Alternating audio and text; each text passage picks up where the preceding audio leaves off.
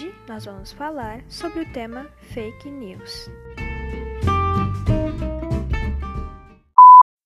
Você sabe o que é uma fake news? Por que pessoas compartilham tais notícias? E como podemos fazer para não cair e espalhar uma fake news?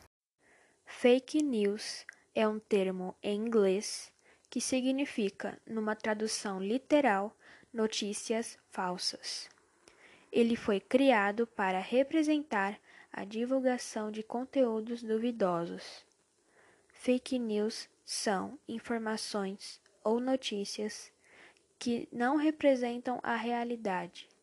Elas também podem ser uma meia-verdade ou opiniões. Existem fake news que são engraçadas e servem para entreter. Essas notícias são compartilhadas na internet como se fossem verídicas, principalmente através das redes sociais. Antes de compartilhar alguma notícia, é importante procurar se ela é de um site confiável, como sites governamentais, que normalmente possuem gov.br no final do link da página. Agora eu vou fazer minha primeira pergunta ao nosso primeiro convidado, Nelson Alves Cardoso, que é o meu pai. E a pergunta é a seguinte: Você já compartilhou alguma fake news e sabe por que as pessoas fazem isso? Eu já compartilhei fake, fake news. É, pelo motivo de você achar que a notícia é tão boa, você não vai nem pesquisar para ver se realmente é verdade ou não. Então você já manda automaticamente. É, então, às vezes, você está com pressa, você não tem tempo de ficar pesquisando, verificando se é verdade ou não. E às vezes, quem manda para você, você confia na pessoa. Então, às vezes, você passa sem maldade. Mas acontece de passar fake news, sim. Já passei. Fake news mesmo sendo um assunto que as pessoas começaram a dar assistência agora, ela já existe há muito tempo.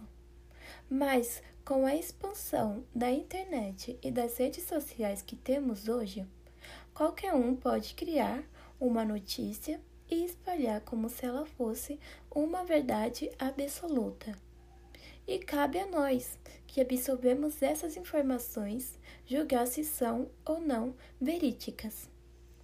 As fake news usam deliberadamente causar desinformações e espalhar boatos, e muitas vezes têm como objetivo político de causar danos à imagem de uma pessoa ou sustentar uma visão ideológica. E é bom lembrar que difamação e calúnia é crime, segundo o Código Penal 138 e 139. Você responde penalmente quando você faz alguma injúria sobre alguém. Isso tanto na vida real, tanto na internet. A lei pode ser aplicada para quem criou a calúnia e para quem compartilhou. Fake news também pode causar conflitos sociais e até mesmo levar à morte. Aconteceu com Fabiana Maria, que foi espancada até a morte após ser confundida com o autorretrato de uma notícia falsa. Segundo a notícia, o autorretrato era de uma mulher que sequestrava crianças para fazer práticas de bruxarias. Passo. Lê a notícia toda, não somente o título, e prestar atenção aos erros de gramática. Se houver, é bem provável que a notícia é falsa. Segundo passo: conferir a fonte e a autoria da notícia. Se não houver fonte e nem autoria, desconfie já de cara, pois é fake news. Mas se houver, pesquise sobre a credibilidade dessa fonte e veja se ela é realmente confiável. Terceiro passo: digite o título da notícia no buscador. Se a notícia for falsa, é muito provável que algum vínculo de checagem de notícia já tenha desmascarado o boato. Quarto passo: se a notícia veio com imagem, busca por reserva de imagem no Google. O resultado mostrará o histórico de onde a imagem já apareceu na internet. Quinto passo: se a notícia for em áudio, pegue as palavras-chave do áudio e coloque no buscador. E assim irá aparecer informações sobre o assunto. Sexto passo é perguntar para a pessoa que te mandou a notícia quem mandou para ela e se isso é realmente confiável. Essa pergunta são importantes porque ajuda a pessoa que passou a notícia refletir sobre o papel dela na circulação de notícias potencialmente falsas. Agora, nós vamos fazer uma pergunta à nossa segunda convidada, Emily Vitória. Bom dia, Emily. Depois dos fatos apontados sobre fake news, o que você tem a dizer sobre esse tema?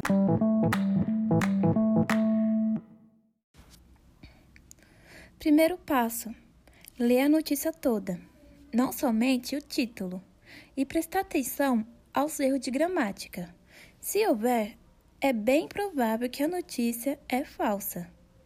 Segundo passo: conferir a fonte e a autoria da notícia. Se não houver fonte e nem autoria, desconfie já de cara, pois é fake news. Mas se houver, pesquise sobre a credibilidade dessa fonte e veja se ela é realmente confiável. Terceiro passo: digite o título da notícia no buscador. Se a notícia for falsa, é muito provável que algum veículo de checagem de notícia já tenha desmascarado o boato. Quarto passo: se a notícia veio com imagem, busca por reserva de imagem no Google. O resultado mostrará o histórico de onde a imagem já apareceu na internet. Quinto passo: se a notícia for em áudio, pegue as palavras-chave do áudio e coloque no buscador e assim irá aparecer informações sobre o assunto. Sexto passo é perguntar para a pessoa que te mandou a notícia quem mandou para ela e se isso é realmente confiável. Essa pergunta são importantes porque ajuda a pessoa que passou a notícia refletir sobre o papel dela na circulação de notícias potencialmente falsa. Agora, nós vamos fazer uma pergunta à nossa segunda convidada, Emily Vitória. Bom dia, Emily. Depois dos fatos apontados sobre fake news, o que você tem a dizer sobre esse tema?